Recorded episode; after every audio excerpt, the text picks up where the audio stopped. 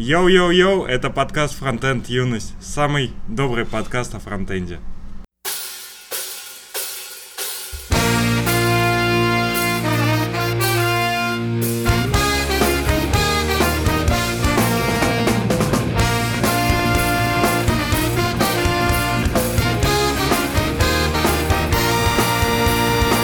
Начнем мы сегодня с того, что в JavaScript, в ECMAScript появился черновик о приватных свойствах и приватных методах в классах.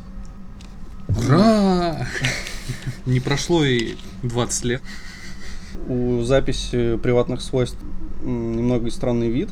Э, Начинаться они будут с решеточки. Хотя э, они говорят, что это еще не поздно поменять, и если у вас есть какие-то мысли по этому поводу, можете их обсудить, и, возможно, это еще изменится. Ну, на мой взгляд, и решеточки выглядят тоже вполне неплохо. Там немножко про синтаксисы, как это записывается. Получается, а, это в классовой записи, когда ты объявляешь какой-то класс, ты вначале можешь объявить приватные свойства и написать класс, а внутри решеточка и название своего приватного свойства. И описать дальше конструктор, какие-то методы, и потом, когда ты создашь из этого класса новый объект, ты не сможешь вызвать эти методы, эти свойства. Но вообще идея-то хорошая, потому что этого давно не хватает в JavaScript. И М. когда ты пишешь какую-то библиотеку или какой-то класс, которым будет пользоваться еще кто-то, кроме тебя, это кажется вполне полезным. Что вы думаете? Очевидно, что это полезная штука, и для нормального программирования она нужна для соблюдения каких-то а, стандартных а, требований того же ОП. Но с другой стороны, мы, как JavaScript программисты, привыкли уже писать а, то, что есть, и привыкли к приватным свойствам. а, том, что на самом деле они публичные. И это дает возможность нам хачить, манки патчинг и всякое другое. А когда у нас не будет э, доступа к приватным свойствам, у нас получится, что в кризисных ситуациях мы ничего не сможем сделать. Но уже тот факт, что ты говоришь, что мы привыкли хачить, манкипачить, но, по-моему, на мой взгляд, э, присутствие такого синтаксиса, наоборот, вроде очищает язык от этих самых хаков, и вроде как это все равно довольно удобно. Другой вопрос, кстати, что я часто пользовался на практике тем, что приватные свойства доступны в JavaScript в, в момент тестирования. М. Ну, то есть э, ты можешь получать к ним доступ. Вот интересно, как при отсутствии доступа к приватным свойствам обращаться к ним в момент тестирования. Но Я тут говорю про плохую архитектуру. То есть, если у меня есть какой-нибудь слайдер, я его запускаю, и у слайдера только один публичный метод, который отрисовывает слайдер и делает вс- всю анимацию, всю динамику на странице. А мне нужно допределить какой-то метод, а, который, не знаю, стрелочки показывает. Я вот никак не могу сделать. Мне либо переписать приватный метод, и тут в JavaScript он доступен, либо я не знаю, что делать. Но это уже проблема архитектуры библиотеки, которая тебе слайдер предоставляет. То, соответственно, неудобство. Ну, соответственно, тебе придется задуматься, либо пообщаться с автором этой, либо а, и сказать, что я не могу получить доступ к приватному методу, но они нужны, обосновать и переписать, либо на то, чтобы как минимум сделать свойства не там, получается, доступны. Ну для да, ну и мне кажется, в других языках это нормальная практика. Ну да. Тут получается, с одной стороны, что плюс наш язык становится входит в более жесткие рамки, и чуваков становится меньше возможности говнокодить. Но с другой стороны, из каких-то сложных ситуаций нам приходится теперь не как-то легко выходить с хаками, а прямо там неделя и неделя разработок. Ну, реально получается так. Я переопределяю приватный метод, а, и все, буквально там две минуты. А если у меня приватный метод недоступен, то получается я переписываю всю архитектуру. Ну, представляешь, но- как бы затраты? Но наличие приватных методов в языке не говорит о том, что ты их обязан использовать. Ты можешь их и не использовать. М, Ну, я говорю про тот случай, когда их кто-то другой заюзал. Но зато это помогает тебе избежать обратных ситуаций, когда ты не хочешь, чтобы кто-то использовал твои приватные методы, а использовал только твое API, который, ну, на который ты заложился. Мгм. Но мне ка- кажется, что э, здесь очень...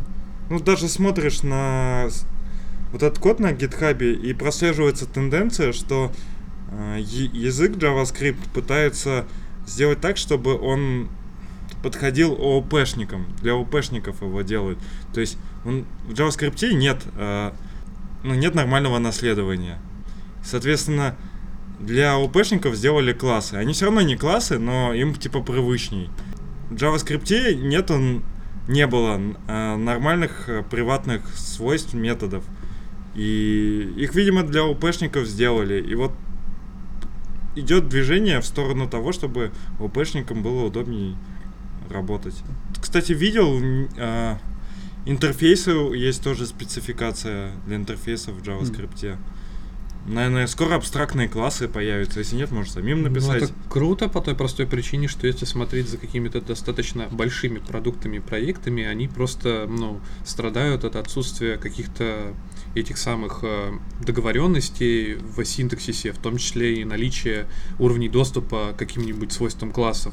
Когда у тебя появляется какая-то возможность описать э, структуру, еще и поставить какие-то ограничения для разработчиков, использующих твой продукт, то, по-моему, это круто. Единственное, что мне кажется, не хватает этой спеки, это еще и не просто приватные свойства, а еще, например, protected. Те, которые доступны всем классам, ну, получается, как говорим, в классу, классам, которые наследуют этот класс. Чтобы вот как раз Мгм. решать твою проблему, которую ты сказал, что ты хочешь а, взять и переопределить какой-то приватный метод. Пусть он будет не приватный, а защищенный и доступен наследникам. Вот тогда это было бы норм. А просто приватные, они, ну, действительно консулируют, ну, эти самые данные методы, а вот переопределение, да, уже будет сложное. А сейчас какие э, есть уже э, варианты свойств и методов э, в классах? По-моему, только вот одно единственное есть, но, кстати, Не, есть статик, Статичный, да. есть еще, по-моему, Ну, гетеры с сеттеры. гетеры и сеттеры. По-моему, еще, что-то было. или нет?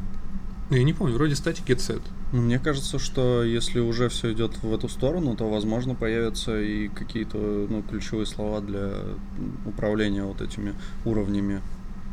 Ну, ключевые слова здесь это ключевые символы. То есть будет решеточка, будет звездочка, я не знаю, Не, ну, у квадратик. тебя может быть там, например, паблик, паблик статик, там решеточка X. Но это, кстати, мне кажется, переломный момент, потому что это же э, какой, какой, э, какая-то сп- спецификация, на каком она этапе сейчас? На втором. На втором. Без Соответственно, ее еще не приняли, возможно, все-таки не будет э, решетки, будет private. И вот это переломный момент. Все-таки будут либо символы, либо слова. Ну, мне, честно, как читателю кода вроде как проще видеть, что это будет private, а не, не решетка. Ну, Типа возможно, более семантично. Ну, более явно, да. возможно, что они хотят, чтобы ты везде, на, во всех участках кода видел, что это именно приватное свойство. То есть, когда ты его используешь, ты же не пишешь там, что это свойство, а решетка тебе показывает именно его приватность. Ну да. Но они, видимо, еще смотрели на другие языки. Вот. Потому что если вроде смотреть на э, раздел факи, там вроде как написано, что вот, например, в Ruby используется не решетка, а add символ, собачка. Вот. Видимо, они взяли с других языков такой синтаксис. Ну да, но они сказали, там, ну, если это уже используется для декораторов, да, по-моему, Ну да. и уже не подходит такой вариант. А как вы считаете, имеет смысл, если уже есть Babel плагин взять и использовать у себя в коде? Мне кажется, нет. Ну, еще чутка рановато. Ну, тут же все равно, получается, люди используют всякие конструкции, которые не поддерживаются в их браузерах и не парятся. Не, ну если на своем каком-то pet проекте, то в принципе можно попробовать уже попривыкать к таким ситуациям э, и к такому подходу вообще работы с кодом. Ну и к тому же явно некоторые потребители смузи не задаются вопросами, какой стейдж, э, как там будет, просто берут и используют. Так что, Но если что, потом просто все решеточки можно заменить на что-нибудь другое. да. Ну, Например, кстати, на- вот- все решеточки заменить на this. нижнее подчеркивание. Вот, и теперь понимаю, почему они еще решетку использовали, чтобы удобно было потом в проекте грепать эти решеточки и менять их на что-нибудь другое. Ну, кстати, я бы не сказал, что очень удобно. Хотя, в принципе, решетки не часто используют. Если только в строчках.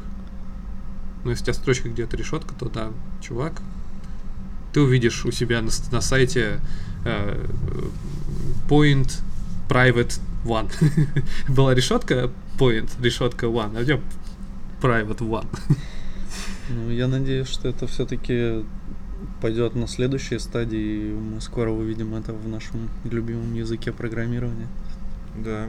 И я обращаюсь к нашим друзьям-школьникам, любителям JS. Читайте спецификации, смотрите, как реализовано, м, реализованы приватные свойства.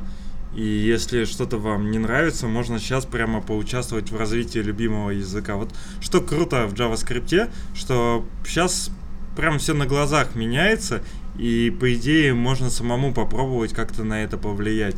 То есть если вы тот же Бабель плагин поставите, попробуйте это попользовать, поймете, что какие-то есть проблемы, вы можете там иши на гитхабе создать или написать там письмо и рассказать чувакам о своей проблеме или о том, как вы хотите реализовать, и, возможно, ну, ребята вас точно послушают, и, может, даже реализацию под вас подправят, и вы считаете, можно сказать, сделайте вклад в любимый язык, а потом можно будет в резюме написать и удачно устроиться куда-нибудь. Только, по-моему, еще нет бабель плагина. Ну, можно написать Бабель плагин. Это же вообще круто. Ну да. Мне еще интересно, как на это будут смотреть э, разработчики из Microsoft с TypeScript. Ну, вроде как, наверное, не будут топить за использование private слова. Потому что в TypeScript private. Да. Откуда вообще вот эта вот решетка? Это типа, как ты сказал, из Руби собачка, только у них решетка? Ну, видимо, да. Не, ну такого такина явно нет. Да и использовать его в перезвоне перемен, да. Ну, в общем, да, разработчик этого из Пеки э, не из потолка взял эту идею, явно смотрел на другие языки, например, наверное, на Ruby. Но точно не на TypeScript. Мне интересно, конечно, если там вообще какие-нибудь issues, типа, что посмотрел ли ты, чувак, на TypeScript. Ну и что-то такого не увидел. Видимо, никто пока, Microsoft пока не увидела в этом что-то. Не, ну мы вообще не обязаны равняться на всякие TypeScript и прочий флоу. Но просто TypeScript уже- Дарты и, и Да. Котлины. ну, как бы все равно эволюция TypeScript, ну, как бы она уже имеет определенную историю, определенные уже проекты, написанные на нем, и вроде как неплохо было бы услышать фидбэк от э, людей, которые уже используют у себя уровни доступа в языке TypeScript. Ну, то есть, может быть, они предскажут и предложат, выскажут свое мнение относительно того, решетка было бы круто или нет. Не, ну вообще, на мой взгляд, э, выглядит, что разработчики TypeScript сейчас самые адекватные разработчики в нашем сообществе JavaScript в плане развития языка. То есть э, гугловые чуваки, которые херачат Angular, они явно меньше пользы приносят, а чуваки из TypeScript, они прям э, такие академичные ребята, которые до этого написали там C-Sharp, .NET и сейчас э, делают TypeScript и многие довольны. И это как бы такая нормальная, полноценная экосистема, а Flow это такая маленькая штучка. Ну вот разработчики Kotlin тоже, по-моему, неплохие парни. И, ну, то есть они Что тоже же говорят, что если что, давайте обсуждать, и, возможно, мы что-то поменяем. Ну, у них нету за спиной такой крутой фирмы. На одной чаше весов JetBrains, на второй JetBrains Microsoft. Все-таки это JetBrains. Ну да, точно, JetBrains-то круче, чем Microsoft. Ты во- вот ты знаешь, кто э, главный человек в JetBrains? Я и в Microsoft не знаю, кто главный человек. Ты знаешь, ладно, ты знаешь, кто основал Windows, а Ну кто Microsoft кто основал, а кто основал JetBrains? Его, наверное, так и звали, JetBrain. Я знаю, что он нет, он русский из Питера, по-моему, даже. Значит, не будем плохо, да, не? Не Да, будем. Не будем. Аминь.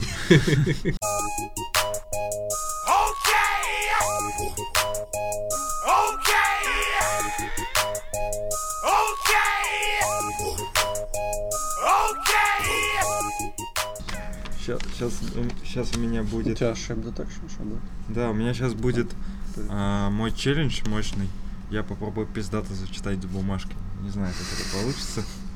А, Браузерный API всегда представлял для меня особый интерес, а, потому что периодически разработчики в браузерах делают что-то новое, интересное, а, что раньше я не мог попробовать в браузере. Ну и вообще, что раньше я не мог попробовать. То есть я вот просто делаю сайтики, а тут бац, чувак мне дал доступ к аудио API. Опять же, я делаю просто сайтики, а чувак мне дал возможность посмотреть заряд моего мака и вывести это красиво. И сейчас появилась новая серия API, которая из браузера дает доступ к железу. Это Shape Detection API. Shape Detection API, в принципе, делится на три части. Это возможность распознавать картинки, э, точнее, возможность распознавания лиц на картинках, э, возможность распознавания текста и возможность распознавания баркодов, ну, то есть штрих-кодов. И это, на мой взгляд, тоже очень круто, потому что это мощная возможность, и раньше, чтобы это реализовать, требовалось э, взять картинку, отправить ее на специальный сервис, например, ама- амазоновский или гугловский, получить от него ответ и уже потом что-то с этим делать. А сейчас это можно сделать намного проще и быстрее. Проблема только в том, что это пока доступно, насколько я понимаю, в Chrome под флагом, а в Firefox в последней версии. Но я верю, что это будет развиваться и скоро можно уже будет попробовать. И я считаю, что в целом нужно пробовать различные браузерные API, потому что дл- для меня это весело. Я считаю, что это такая динамика, а, бесшабашность в вебе. Это не там углубляться в, в синтаксис или в спеки, а это ты прямо сейчас получаешь что-то такое э, необычное и у тебя есть высокоуровневая API, а под капотом там вообще может происходить куча всякого мяса, ты за пару кнопочек дернул, и у тебя уже там ты на фотографии увидел, распознал 10 своих друзей. Ну, круто же, это можно там Facebook свой сделать. Это круто, но это очень странно, потому что API такого вида, оно вообще как-то не вяжется с браузерами, на мой взгляд, вообще никак. Ну, то есть, то, что ты сказал, там есть э, другие API, аудио API, то есть это то, чем ты, в принципе, пользуешься в браузере. А распознавание лиц на фотографиях это, ну, вообще такая задача, которая, ну, дов- довольно-таки специфичная, и она редко когда нужна. Непонятно, как она реализована, допустим, в разных браузерах, наверняка по-разному. И вообще сама эта возможность, э, это какая-то очень странная возможность. То есть она не в тему как бы вообще не... Но никак. она не в браузере. В браузере есть API, а реализация идет э, на уровне твоей, твоего компьютера, операционной системы. То есть он туда лазит.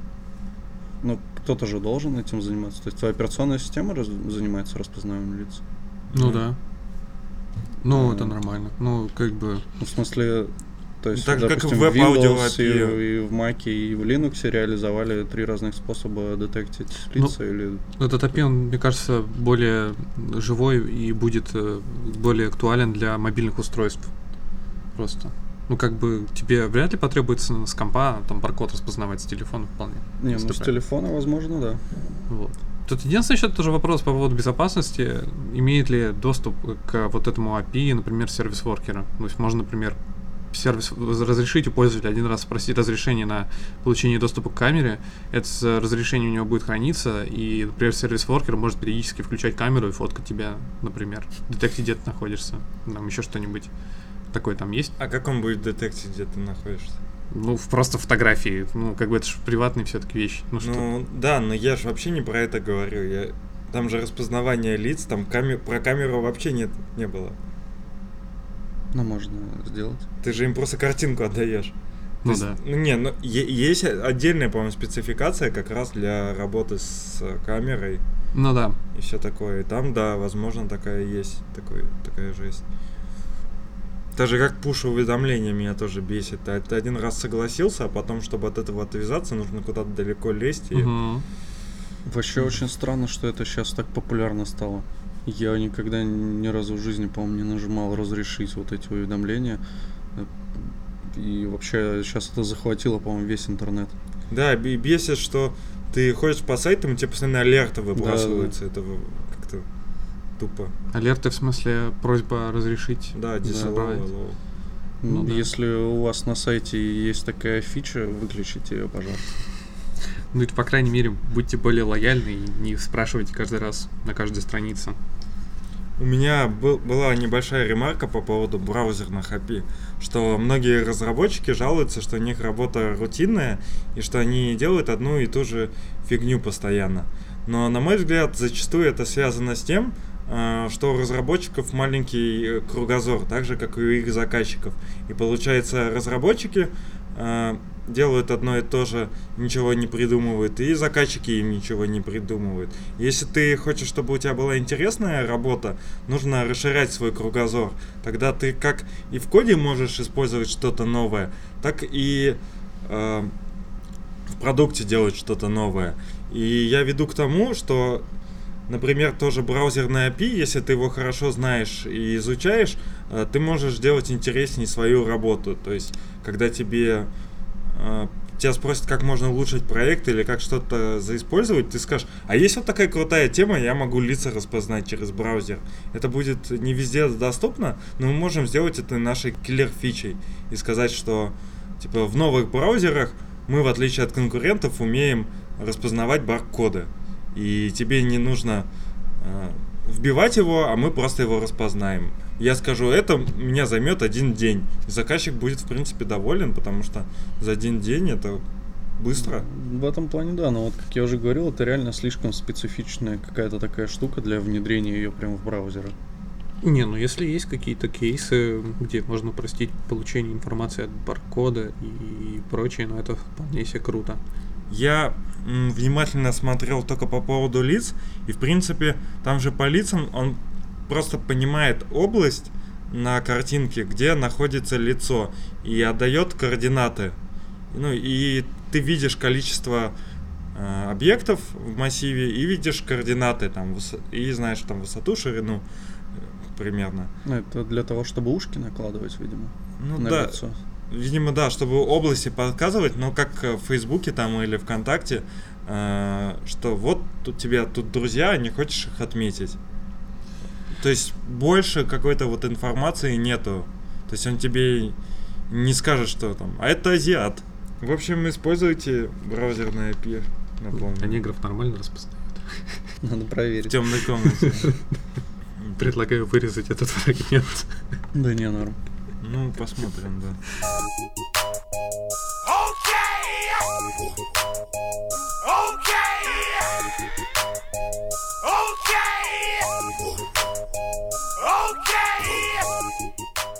Ну вообще, для тех, кто на хайпе, их любит немного хайпить, Все. то Просто- Для всех, кроме тебя. для, для всех, кроме меня, и еще некоторых э, особых пок- по- поклонников э, такого фреймворка, как И Ember. Дуглас Крокфорд. Он точно не на хайпе. Думаешь? А с чего ты взял? Но он на клажуре, А, ну, на всякой такой ерунде.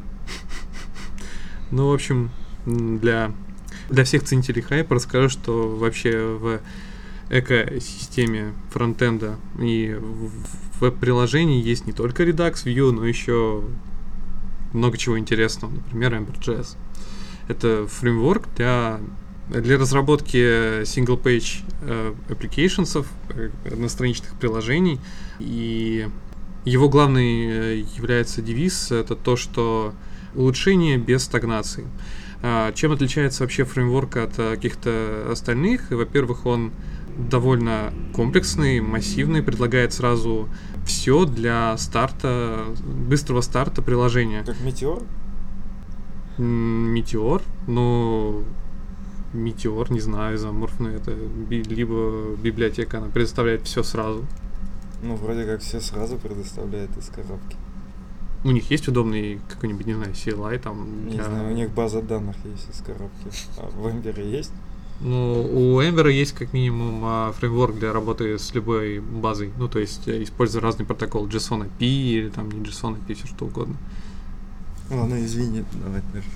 Это довольно уже состоявшийся фреймворк, а, уже 5 лет как он разрабатывается, и появился он не просто, так скажем, не на пустом месте, а из насущных проблем а, компании Tiled, а, американская компания, которая разрабатывала различные амбициозные приложения. Чуваки просто а, Вообще, этот фреймворк, история его начинается от фреймворка Sprout Core, называется по-другому. Вот, это вроде такая э, рубишная библиотека. Вот. Один из ее э, разработчиков, точнее определенная группа разработчиков, решила создать фреймворк не на Ruby, а на JavaScript, который бы э, нес такую же большую удобную функциональность для разработки сайтов. И назвали ее получается, Amber, Amber, ну, то есть первая буква там не, A, не И была, как сейчас, АА. Вот и э, либо несла в себе вообще следующие позиции о том, что ты должен э, разрабатывать приложение не используя соглашение.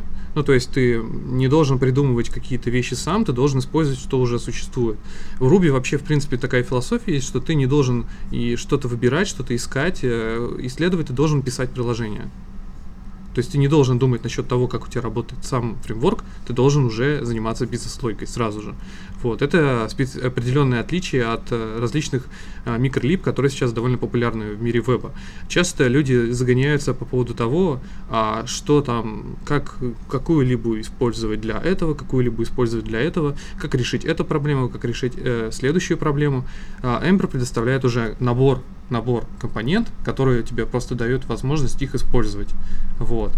А, еще определенное отличие от а, других фреймворков, которые, конечно, со временем становятся все менее заметным, а, по той простой причине, что другие фреймворки тоже уже это начинают делать, это удобные, максимально удобные инструменты для разработки, эргономичные. Стоит упомянуть о библиотеке у Ember, которая называется Ember CLI. Эта библиотека позволяет тебе, просто используя консольку, сразу же быстро запускать, разворачивать приложение, быстро накидывать туда всяких компонент, роутов, просто используя ну, командную строку. Вот. То есть ты можешь сгенерировать себе сразу роуты на твое приложение, можешь сразу нагенерировать компонентов. Сейчас это уже звучит довольно обыденно, поскольку другие фреймворки тоже такие удобные CLI-инструменты разрабатывают. Но именно, например, Ember является пионером в этом плане за что сейчас ругают Эмбер, это за то, за то, что за что всегда и до сих пор ругают Эмбер, за то, что это довольно большое монолитное либо, вот, которое ну, достаточно массивно по а, отношению там, к какому-нибудь React, Vue и другие популярные библиотеки, Angular и прочее. Вот. А, но че, почему это так? Это просто потому, что разработчики не понимают, что когда они используют React или Vue, они просто берут вьюшную либу, потом они туда прикидывают роутер, закидывают туда какой-то стоит контейнер, закидывают туда еще что-то, у них получается то же самое, что и Ember, но у них это все откуда-то из разных мест собрано, как-то склеено, и не факт, и а, качество склейки этих компонентов лежит полностью на совести у разработчика. В данном случае, вот вся взаимодействие всех компонентов этой либо, оно э, находится в руках кора разработчиков Ember. Вот. Но они, вот теперь уже предыстория к самому докладу, э, о котором я расскажу. В этом у них вообще у Ember ежегодно проходит конференция, называется EmberConf. Угу. Я думал, ты уже заканчиваешь. Э, это, была прелюдия, предыстория о том, что такое Ember, вообще все это такое. Окей. А, а можно вопрос? А, типа, чтобы можно две, вопрос. Чтобы две части было, чтобы легче слушать было. Можно вопрос. А, почему все-таки а, в фронтенд сообществе недооценивается Ember, когда люди рассказывают, из каких библиотек они выбирают, даже вот в каких-то крутых конторах они называют React, там, Vue, Angular, да, Angular. Но почему-то и когда их спрашиваешь о, о Эмбер, они такие, не-не, ну, может быть, с Backbone сразу мне так говорят. Да, да, да. Вот, э, кстати, ну, во-первых, э, начнем с того, что Эмбер появился достаточно давно. Начнем, э, так сказать, а, а, так скажем, аргументов сторону, почему Ember довольно актуален, которые просто на поверхности. Ember появился достаточно давно. Как мы все помним, у нас экосистема фронтенд, она довольно не любит чего-то старого поскольку у нас есть такая, как называется, стереотипы, что все, что разрабатывается достаточно давно, оно достаточно говно. Мгм. Вот. И пройдет какое-то время, допустим, лет 5, и, возможно, к React тоже будут относиться, «Да, господи, что это за дерьмище, блин, не буду я использовать React, уже есть библиотека какая-то N. Ну, как попытка, например, Vue переплюнуть React, там тоже некоторые говорят, ой, фу, React, есть же Vue, уже, хотя прошло там буквально, ну, год-два, вот. И Эмверу 5 лет, ну, как бы, естественно, э, 5 лет, господи, какое Да, старье. Java под двадцатку, по-моему. Ну, как бы мы сейчас, как JavaScript разработчик, ну, как бы в JavaScript вообще создание каких-то полноценных фронтенд приложений достаточно такая свежее архитектурное решение. Ну, оно ему столько лет нет, столько лет. Поэтому фреймворк, естественно, появились достаточно недавно, потому что проблема тоже относительно новая. Вот. И Ember одним, является одним из пионеров решения проблем вот таких вот полноценных веб-приложений. Вот, то есть у них уже есть, ну, они уже э, набили, грубо говоря, э, набили уже руку на разработку этих приложений, и как бы возраст библиотеки вообще ни о чем не говорит. Это говорит о том, что он за 5 лет остался, сохранился, эволюционирует. Вот. Но эволюцию э, фреймворка никто этим не, не интересуется из всех, кто выбирают э, либо сейчас. Они интересуются только тем, что популярно появилось достаточно И недавно. звездочками на GitHub. И со звездочками на, гитха- на гитхабе и так далее. А, плюс Ember достаточно сложен. То есть это достаточно монолитное большое приложение, которое предоставляет тебе большой спектр всего. Ты это не успеваешь оценивать, и обычно разработчики, которые ну, быстро с лету пытаются решить проблемы, они ищут каких-то легких быстрых решений, которые исследовать нужно минимально. Одним из таких библиотек является React или Vue. Действительно, несложно взять и прикрутить. Но потом решаются какие-то другие проблемы, и это, это два. Третье это то, что за такими библиотеками, как React, Vue Angular, стоят обычно довольно большие маркетинговые э, компании, которые, а, в принципе, чаще всего поднялись не на разработке этих фреймворков явно. Facebook явно поднялся не за счет того, что он создал React, за счет того, что он придумал Facebook. А, Google явно при- э, достаточно популярен из- из-за того, что он создал поисковую систему. Но а, в итоге они создали какие-то достаточно мощные фреймворки, которые захайпили. Вот, за счет как бы маркетингового уровня этих самих компаний и достаточно их популярности в России в том числе, а, часто заказчики, услышав, что React технология Facebook, они часто, для них это триггер. О, Facebook, да, пожалуйста. Ember, не, ну Ember, что это такое? У Ember вообще компании есть, по Tide.io, которая достаточно популярна в Америке. Они разрабатывают довольно крутые приложения. Вот, но они популярны именно в Америке. Вот. И, как бы, естественно, до России, ну, как бы, кто не интересуется и, и как кто живет в экосистеме, в экосфере России, они, им до американских-то продуктов, приложений им до, до лампочки. Вот. Facebook есть, Google есть, все нормально. Вот. Ну, и какие еще, может быть? Ну, еще я очень часто слышал мнение, я с ним согласен. Это, оно, в принципе, связано с моим вторым аргументом. Это сложность э, фреймворка, а, она приводит к тому, что часто разработчики, обычно, которые используют этот продукт, они находятся на уровне не джуниора, а middle или senior. Вот. И поскольку джуниоров обычно больше относительно там мидлов и синьоров, естественно, популярность еще как бы говорит о том, что в начальных кругах э, такие фреймворки простые, они более популярны. Типа ми- мидлы и сеньоры не используют какую-то либо, потому что джуниоры не лайкают и звездочек не хватает, чтобы это дошло до мидлов и сеньоров. Еще раз. Я тебя не понял. Ну смотри, а, люди, а, ну, обычно, когда выбирают библиотеку или фреймворк, его выбирают там сеньор или архитектор, да, разработчик. Он смотрит из а, популярных пре- предоставленных. А популярность определяют а, джуниора в основном, потому что с джуниоров у нас там процентов 50-60 а, среди фронтендеров. Ну, По- поэтому...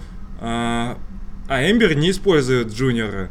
Поэтому получается, что сеньоры не могут взять Эм- ну не видят его. Ну, еще один момент это, наверное, сложность адаптации фреймворка. Но сейчас, вот, вот, вот, наверное, сейчас, может быть, я перейду уже непосредственно к статье. Если говорить про то, как, какая движуха вообще есть вокруг Ember сообщества. Вот. Еще одним преимуществом Ember является ее сообщество.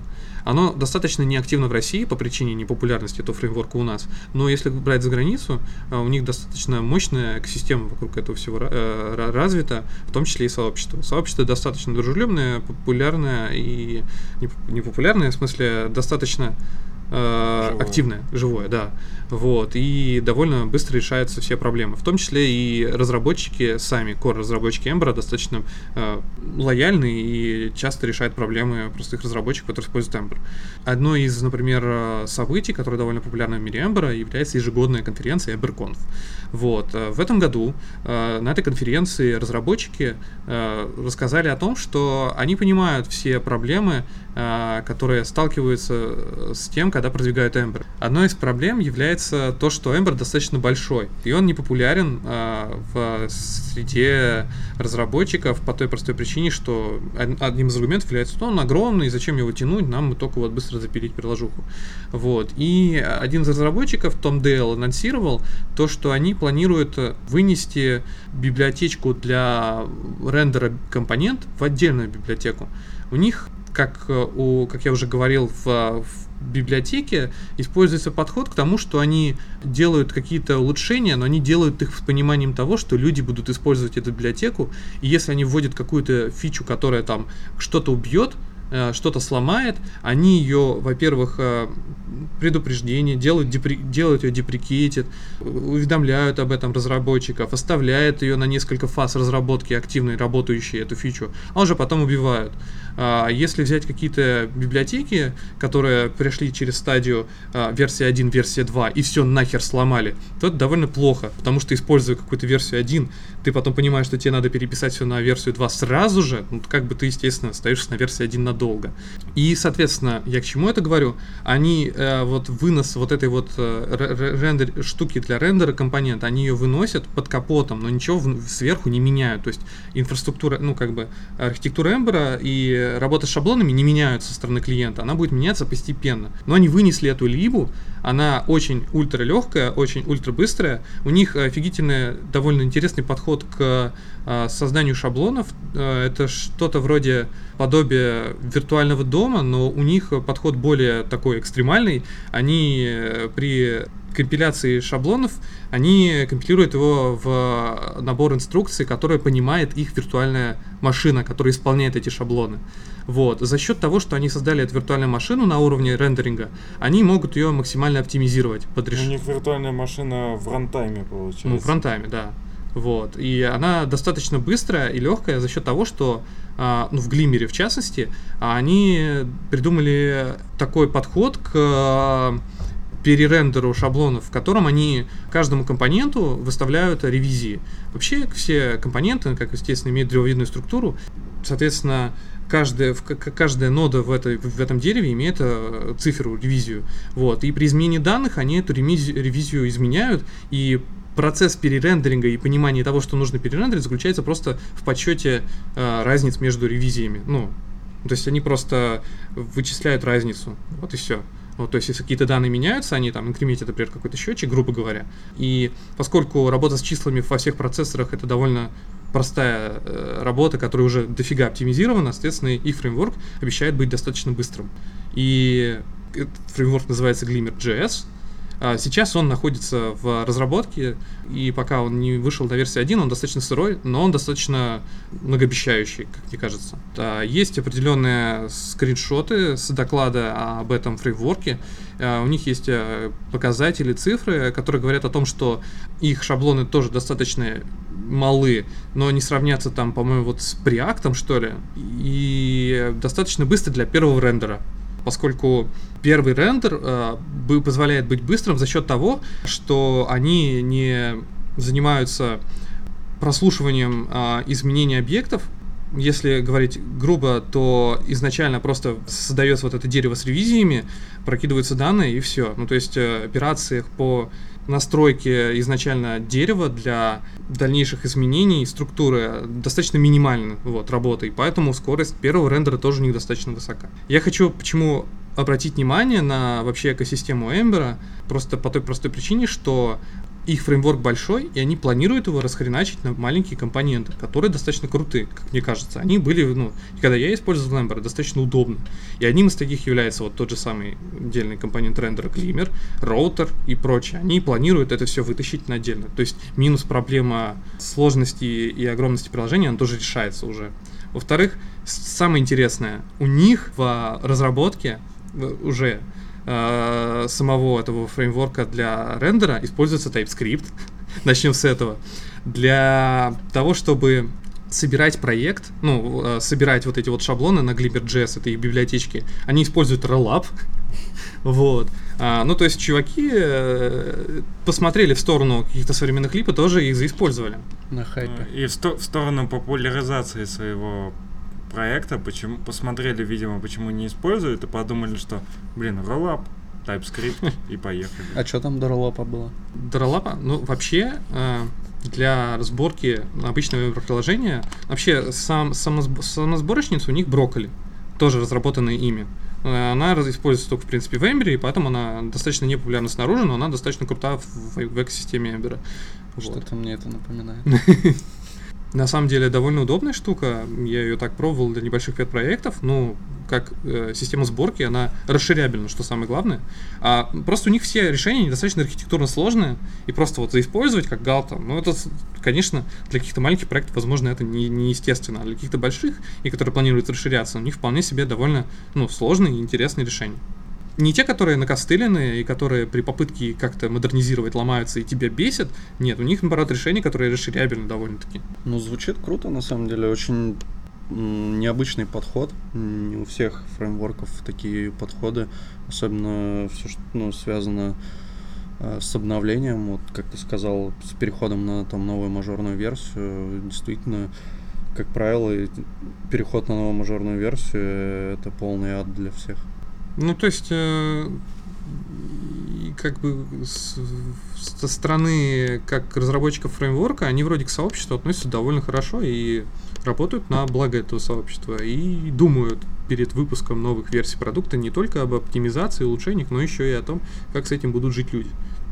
Это довольно редко сейчас, поскольку часто думают именно над оптимизацией и забивают, ну, вспоминая про SimVer, забивают, что разработчики люди, и они не просто машины, которые перелопатят код, поддерживая ваши новые архитектурные решения. Это люди, которые тоже имеют дедлайны. Сообщество, конечно, в России довольно плохо развито, но, возможно, это наводит на мысль, что имеет смысл там, не знаю, например, мне заняться там, пиаром, например, потому что, ну, лично я использовал этот продукт и имею только положительные отзывы о нем. Вот. Я как раз, да, хотел сказать, что раз ты единственный, кто в России пользуется Эмбером, возможно, стоит тебе начать развивать это сообщество. Ну, не единственный, но если посмотреть на чатик Telegram, у нас ведь на каждый фреймворк сейчас, как в модном популярном мире э, смузи разработчиков, э, на каждый фреймворк и на каждую либу есть свой чатик в Телеграме. В Эмбере тоже есть чатик в Телеграме, но угадайте количество э, людей там. 13? 29. 29, блядь, человек. буду 29 человек, которые... а, смешно было наблюдать историю, ситуацию последней тут недели три назад, когда пришел туда чувак один и говорит, что ребята, подскажите, вот у меня то-то, то-то, а что у тебя вообще за проект? Да я там на DNS пишу. Ему, ему там кинули пару грустных смайликов, и все, разговор закончился. Вообще там довольно тихо и глухо. Там не хватает в этом чатике еще и звука сверчков. Для того, чтобы понять, насколько экосфера в Эбер в России, насколько плохо развита. А на, на иконке чата там, наверное, перекати поле. Нет, там логотип Эмбера с перекати полем. Не, на самом деле нет, там просто логотип Эмбера. А как, у, как вот у вас на проекте оказался Ember? У нас э, был довольно э, крутой и прокачанный э, разработчик, бэкэндер, вот, который фигачил проект на ноде сам, достаточно написал мощный монолитный проект. Вот, он выбрал Ember, но, как я понимаю, у него был какой-то опыт разработки до этого.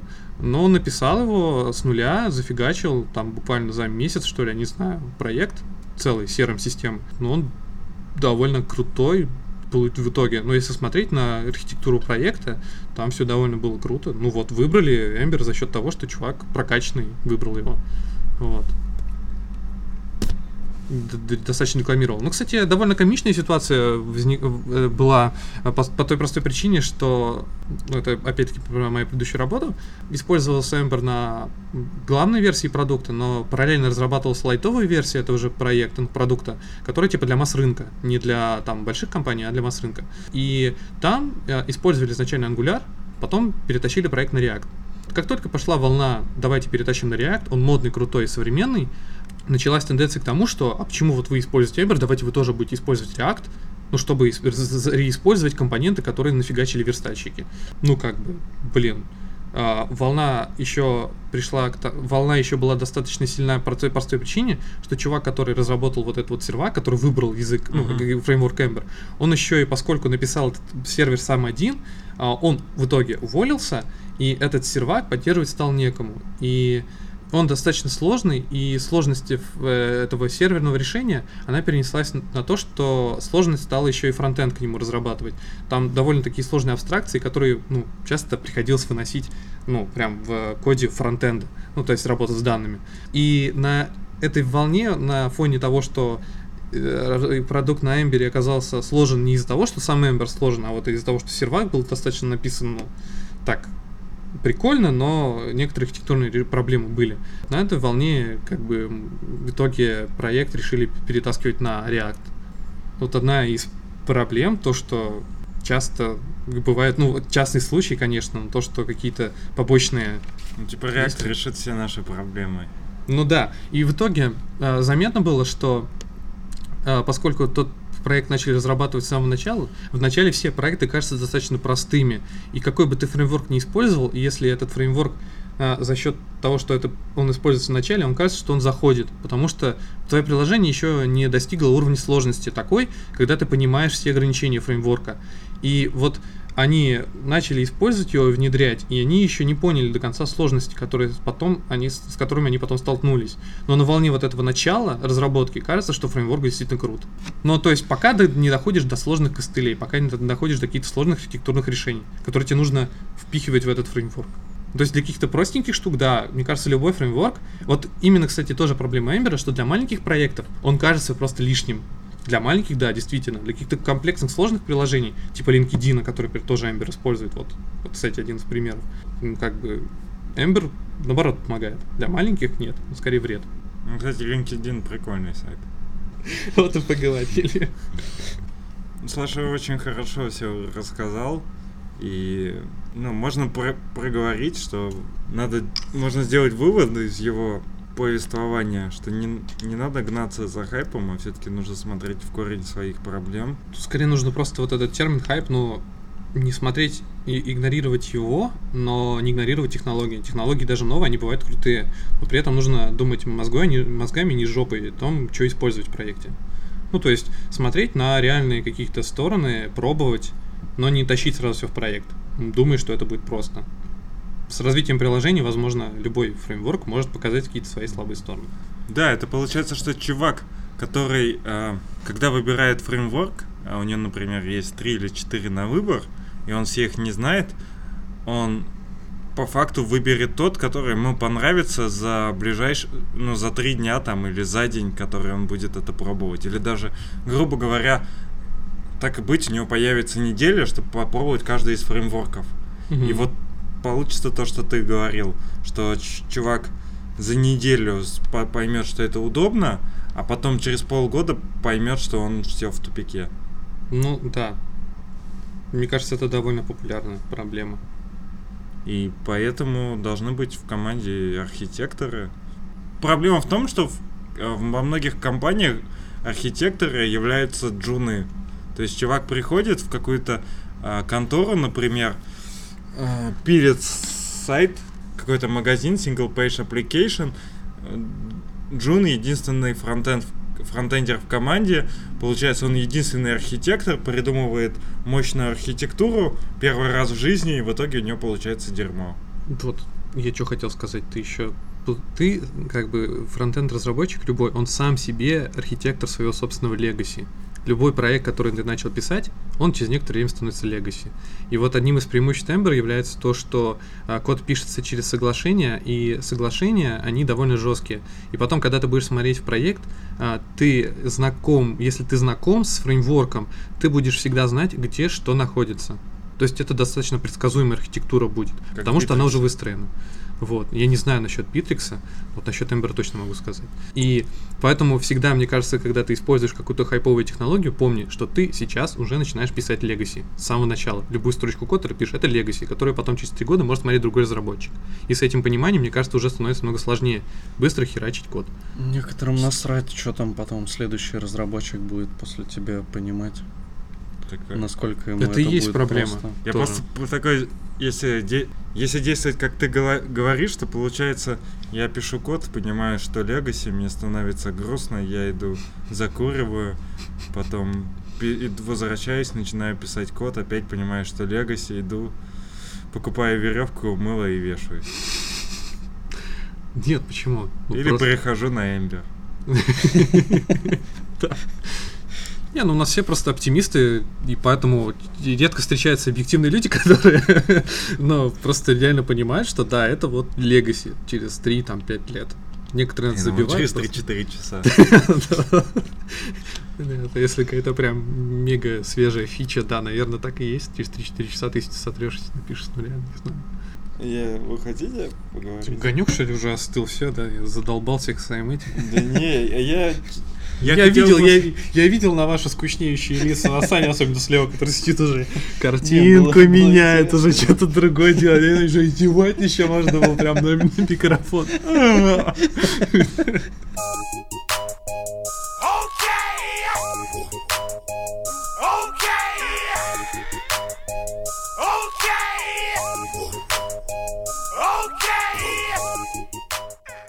А, да, приходите все на Питер CSS 16 июня, там будет клево. Любите CSS, а не JS. И, кстати, да, в следующем выпуске мы расскажем, за что надо любить CSS и не любить JS. Еще хотелось бы сказать пару слов для наших слушателей. Мы тут стали замечать, что у нас появляются подписчики и лайки на SoundCloud. Хотели бы сказать вам спасибо, вы молодцы, продолжайте в том же духе. Если вы хотите каких-то ништяков для себя, пишите, мы можем и футболок наделать, и раздать. Да, кстати, если у вас есть какие-то пожелания, можете писать комментарии, мы будем рады. Возможно, мы не будем к ним прислушиваться, но Ну, мы мы, отве- попробуем. мы, кстати, да, отвечаем всегда на комментарии, которые у нас есть, в отличие от Frontend Weekend а. И не отключаем комментарий, как, например, веб-стандарт. Да. Ну, распространяйте наши подкасты среди ваших друзей. Да, мы скоро будем в iTunes. Да, если хотите, чтобы мы в конце рассказывали, как мы готовим жрачку, пожалуйста. Но я не знаю, это немного зашкварно, мне кажется. Хотя мы это хотели обсудить в следующий раз, когда вернется Роман Ну да. из поездки. Ну, тут можно обсудить, зашкварно ли тырить форматы других э, подкастов. Мне кажется, не зашкварно. Ну, да. В нашем случае вообще мало что зашкварно. Да, в принципе, Ну, мы же типа как школьники. да. Кстати, да, я оставлю э, ссылку в описании, концепт какого подкаста я стырил. Где? Ну, наш подкаст это концепт веб-дизайна. Только разница в Только том, что мы... бухают.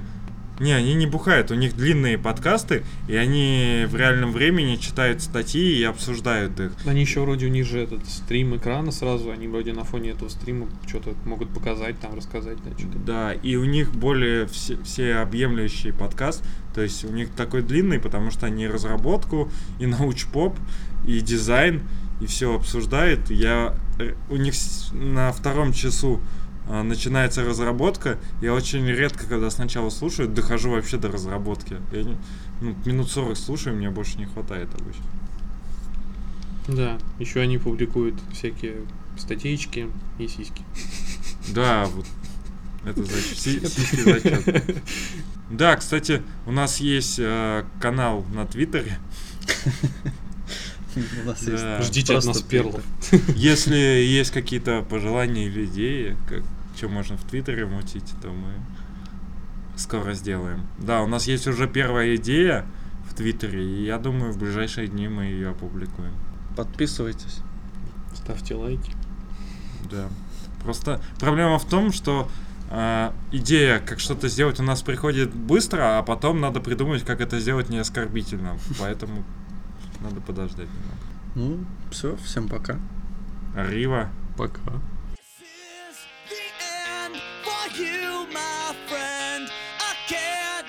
forgive.